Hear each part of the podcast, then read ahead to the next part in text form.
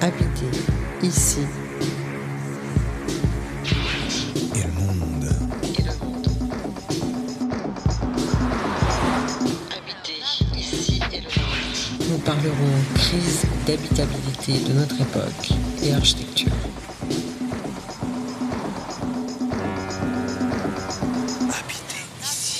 Bonjour à tous et bon retour euh, pour cette deuxième saison d'Habiter ici le monde qui prend un tour un tout petit peu différent mais non moins intéressant, voire beaucoup plus, puisque dorénavant c'est un binôme qui va converser autour euh, des enjeux de l'Anthropocène et euh, au croisement bien sûr des questions d'espace, d'architecture et de ville. Et donc j'accueille avec plaisir mon nouveau compagnon Jérémy Cheval, architecte. Bonjour. Bonjour Valérie Didier qui elle de son côté est urbaniste et historienne de l'art. Voilà, durant près de 15 heures, les 15 et 16 avril 2019, Notre-Dame de Paris brûle. Les dégâts sont considérables, la flèche est détruite, des toitures et la charpente sont parties en fumée, dessous, une partie des voûtes s'écroule. L'émoi est total et planétaire, parisien, français et international, croyants ou non croyants d'ailleurs. Le président de la République annonce immédiatement vouloir reconstruire la cathédrale dans un délai de 5 ans. Des débats intenses sur la construction d'un édifice plus moderne qui remplacerait l'ancienne flèche occupent les médias et les réseaux sociaux. Parallèlement, bien entendu, une enquête est menée sur l'origine du feu. Finalement, un peu plus d'un an après, en juillet 2020, il sera décidé de reconstruire la flèche à l'identique. Au soir de l'incendie, le président annonce la création d'une souscription nationale pour rebâtir la cathédrale. Et les promesses de dons affluent proviennent d'anonymes, d'entreprises et évidemment de nos grandes fortunes. Elles approchent le milliard d'euros. En août 2019, soit quatre mois après l'incendie, seuls 12% des promesses de dons sont honorées. Aujourd'hui, les travaux sont lancés avec évidemment le concours de l'État, de l'argent public et donc de nous-mêmes. Très récemment, beaucoup plus récemment, le 27 septembre 2021, quatre équipes sont sélectionnées pour travailler sur le réaménagement des abords de la cathédrale. Le projet lauréat sera désigné fin juin 22.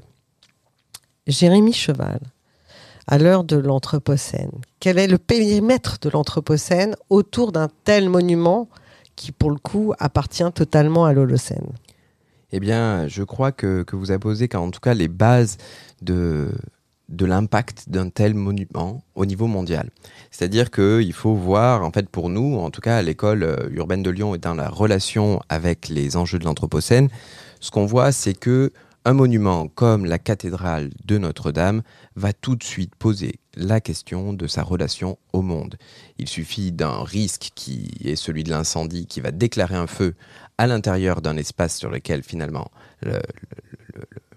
la raison du déclenchement de ce feu n'est pas vraiment précisée, si ce n'est que ben, effectivement l'impact des activités humaines et le changement climatique est en partie euh, responsable également dans, ce, dans cet événement-là. Donc on comprend sa relation au monde. Et du coup, le périmètre, en fait, en quelque sorte, d'un monument doit sortir de l'influence visuelle qui va être celle qui est locale et rentrer dans un périmètre d'influence qui, lui, est au niveau international. Il faut imaginer qu'il est relié au monde et qu'il va avoir un véritable impact sur le climat, hein, d'avoir un monument qui va polariser, hein, parce qu'on est bien euh, face à, ce, phénomène. Hein. Je ne me trompe pas, j'imagine, de, de, dire qu'on peut parler de polarisation d'intérêt autour euh, de ce bah, bâtiment euh, Surtout quand on a 14 millions de visiteurs euh, annuels. Hein. Ce n'est pas rien comme incidence, comme manne financière et comme type d'activité qui sont orientées autour de cette, cette ce colossal chiffre d'humains transitant pour voir ce monument. Et ce qu'il y a d'intéressant avec l'Anthropocène et cette manière de l'interrelation avec différents système, c'est de poser la question même de, par exemple, disons, de l'empreinte numérique d'un monument qui est fabriqué en tant qui est désigné comme monument historique tel que Notre-Dame. Il suffit juste d'aller sur Google et de taper Notre-Dame et de se rendre compte qu'on a environ plus de 600 millions euh, d'occurrences sur ce, sur ce, ce simple nom. Hein, bien sûr, on n'est pas au niveau de la place des chats, on va dire dans Google, qui là, on explose, on a 14 milliards, mais se pose véritablement... Les chatons plutôt. Les chatons, je pense. les chatons. Les chatons, on pourrait peut-être avoir plus. En tout cas, l'interrogation qu'il faut avoir, c'est fabriquer finalement cet objet euh, du monument et de Notre-Dame, c'est que derrière sous-entend une pollution de l'air, une pollution de l'eau, un déplacement et des flux, une création d'objets et évidemment une surabondance, bien sûr, euh, d'éléments à l'échelle internationale. Ce qui se pose également au niveau local, car tout, monument est inscrit euh, dans un territoire et dans un espace euh, naturel et culturel. On va dire qu'à Paris, la place de, Notre-Dame a un positionnement qui a changé, qui a donné une forte place aux touristes après avoir enlevé les voitures, disons, dans les années 60, en disant il va falloir pouvoir accueillir le, le nombre de touristes croissant à partir de, ces années-là. Et de ce fait, poser la question de ses habitants et de sa relation vraiment, on va dire, locale et, euh, et des Parisiens. Oui, mais justement, le périmètre qui est dessiné euh, dans le concours, hein, qui, qui a été lancé, hein, pour, euh, dont on a retenu euh, quatre agences Jacqueline Hosty, Bass Metz, Michel Desvignes, Émeric Antoine et Pierre Dufour. Finalement, il interroge un périmètre assez resserré autour de la cathédrale, puisqu'il s'agit évidemment de son parvis, des squares alentours, des quais de Seine alentours, des rues alentours, mais vraiment dans un périmètre très resserré. Je rappelle qu'on est sur l'île de la Cité, qui est un tout petit périmètre dans, Paris. On va même y construire des parkings souterrains. Euh, donc, est-ce que vous pensez que ce périmètre est finalement au- juste au regard, évidemment, de l'afflux que les Parisiens euh, réespèrent euh, obtenir, hein, puisque, encore une fois, il y a, je pense, euh, pas mal, euh, toute une économie autour de cette question-là, qui dépasse même euh, le, le Paris. Mais, mais, mais finalement, est-ce que c'est la bonne taille, surtout dans une ville comme Paris, qui est finalement une grande ville de monuments Hein, tout le paysage parisien, grand parisien même, euh, est ponctué de, ces monuments de, toute époque. euh, euh. Est-ce que, est-ce que vous pensez ce- cette manière de voilà, ce périmètre est-il juste au regard de l'enjeu? Encore une fois, c'est c'est pas une école de quartier Notre-Dame de Paris, c'est 14 millions de visiteurs annuels. Je Alors- répète, hein, je suis un peu. Alors effectivement, pour moi, c'est- évident, mais en tout cas, je vais vous retourner la question très rapidement, euh, Valérie, car effectivement, nous sommes ici dans une conversation. Moi, la seule seul point que, que je souhaiterais aborder sur la manière dont on réaborde euh, les critères qui sont euh, les abords de Notre-Dame d'un point de vue historique, paysager, usager et grande concertation, hein, qui va être euh, qui va être lancée, on va dire, à partir de novembre. C'est enfin de d'octobre et de novembre il faut réussir aussi à engager des éléments qui ne sont pas que euh, des éléments de périmètre, on va dire physique, comme on l'imagine dans l'espace urbain, mais des éléments qui vont rentrer sur l'air, la qualité de l'eau. On va avoir des questions sur les sous-sols, on va avoir des questions de biodiversité à mettre en place. Je pense qu'à l'heure d'aujourd'hui, poser la question d'un monument ne peut ignorer, ne peut ignorer ces, euh, ces éléments-là. Mais du coup, si on le regarde à l'échelle de la ville, Valérie, moi, c'est ce que je, Laissez-moi vous retourner la question. Comment peut-on réinterroger l'importance de certains monuments par rapport à d'autres dans ce territoire-là? Alors, c'est compliqué. Par contre, euh, enfin, je suis pas sûre d'avoir une réponse totalement juste. Par contre, ce qui est certain, c'est qu'on ne peut pas ignorer l'émoi qu'a suscité cet incendie, Euh, qui a été quand même, en tout cas, qui personnellement m'a surprise, puisqu'il y a eu un émoi, encore une fois, international et pas simplement euh, un émoi du monde euh, chrétien. Euh, parce qu'en plus, l'incendie s'est déroulé pendant la semaine sainte, ce qui a rajouté, j'imagine, à, l'émoi des, des- chrétiens. Je crois que le pape s'est exprimé, etc. Donc l'attachement peut-être très français à la question du monument, qui, je le rappelle, pour ce qui concerne la France, hein, le- le- l'entretien du, patrimoine, de ce qu'on appelle patrimoine en France, c'est quand même très marqué par le patrimoine culturel, hein, euh, des abbayes, des églises, etc. etc.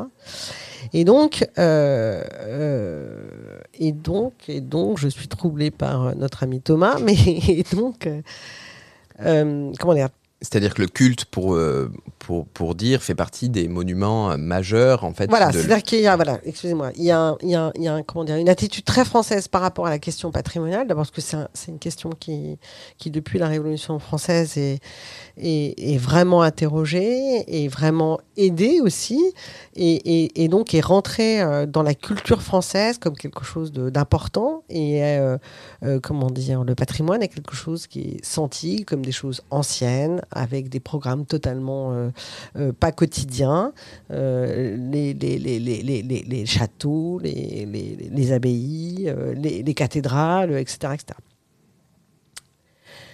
Donc ça, c'est une question qui appartient à la fois au présent quand on voit l'émoi qui a été suscité, mais aussi au passé. Et donc la question qu'on pourrait se poser aujourd'hui, à partir de l'Anthropocène, c'est quel serait le patrimoine quel serait le patrimoine, quel serait le monument de l'Anthropocène?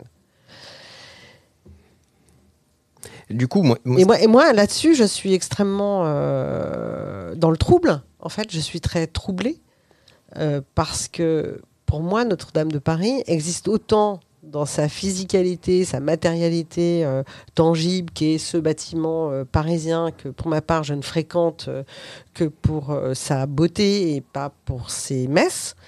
Mais il existe tout autant dans l'œuvre de Victor Hugo, par exemple, hein, qu'il a publié en 1831, Notre-Dame de Paris, autant dans les yeux d'Esmeralda et de Quasimodo. Et c'est pour moi tout aussi important, parce que le monument, c'est aussi des questions mémorielles. hein. Si on va vers, euh, vous parliez des monuments euh, parisiens, ils célèbrent des choses. Ils racontent un moment de l'histoire de France. Ils racontent un moment de nos histoires de société. Qu'est-ce que c'est euh, la Tour Eiffel? C'est l'époque des grandes expositions euh, universelles.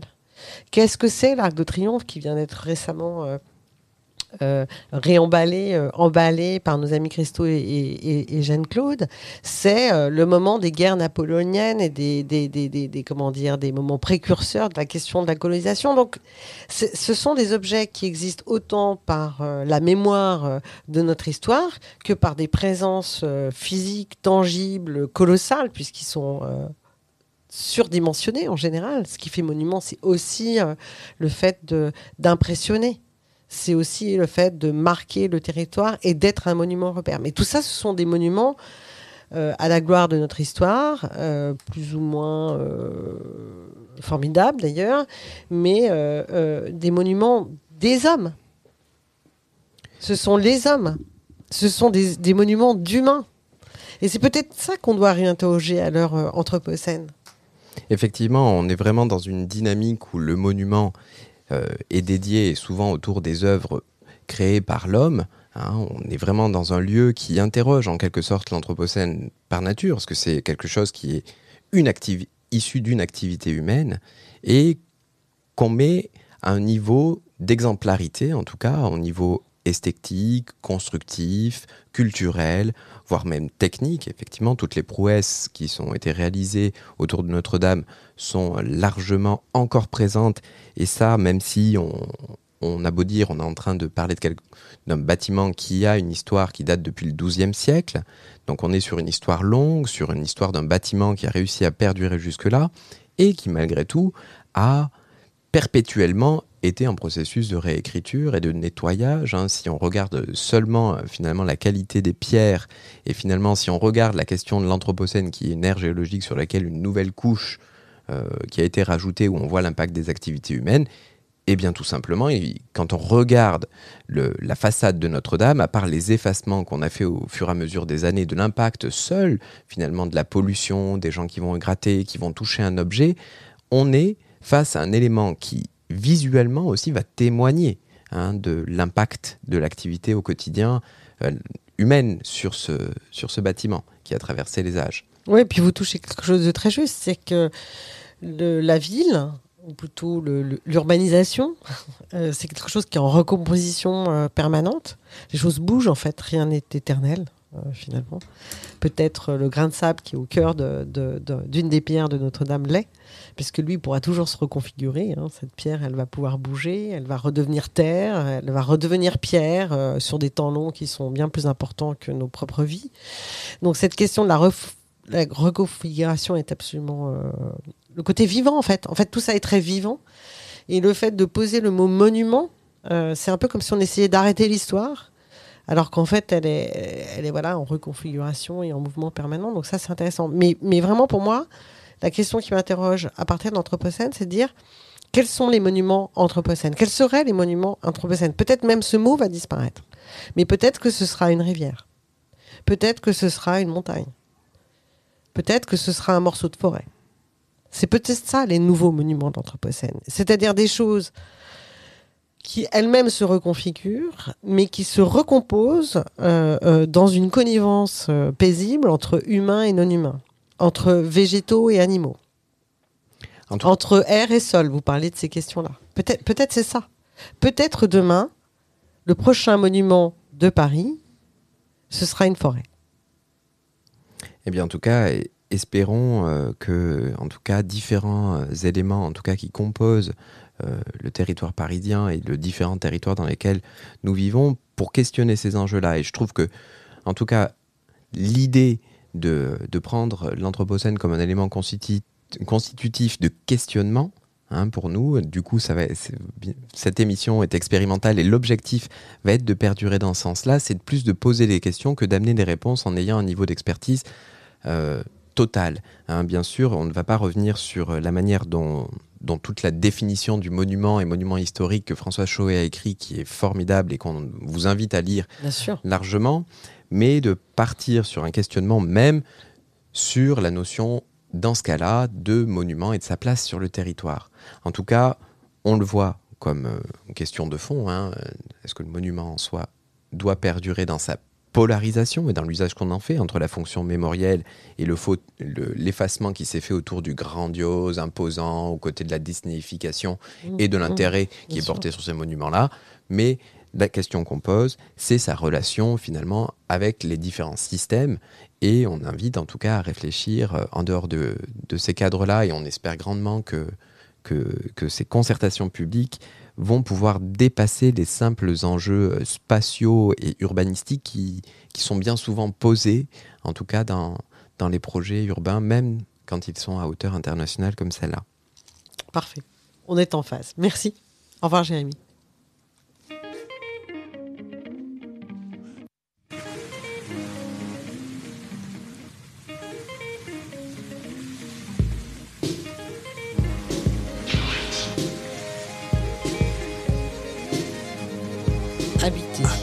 Habiter ici et le monde.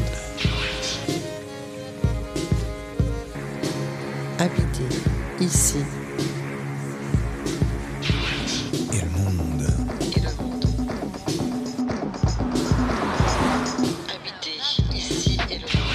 nous parlerons crise d'habitabilité de notre époque et architecture.